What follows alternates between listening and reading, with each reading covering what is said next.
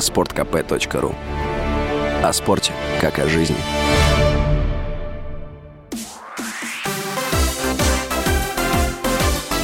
Новости спорта.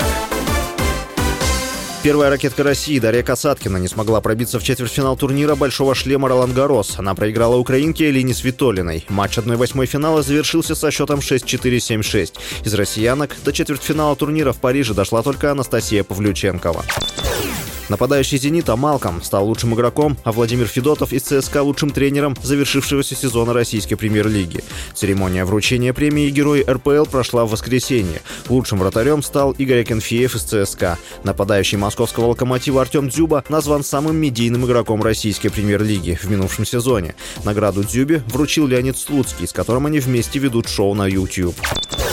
Шведский футболист Златан Ибрагимович объявил о завершении карьеры. Заявление он сделал после завершения матча Милана и Вероны в серии А, где миланская команда одержала победу со счетом 3-1. Ибрагимович пополнил состав Милана в 2020 году. Ранее он играл за команду в период с 2010 по 2012. Форвард также известен по выступлениям за Аякс, Интер, Ювентус, Барселону, Манчестер Юнайтед, Пари Сен-Жермен и сборную Швеции. Нападающий является лучшим бомбардиром в истории национальной команды. С вами был Василий Василий Воронин. Больше спортивных новостей читайте на сайте sportkp.ru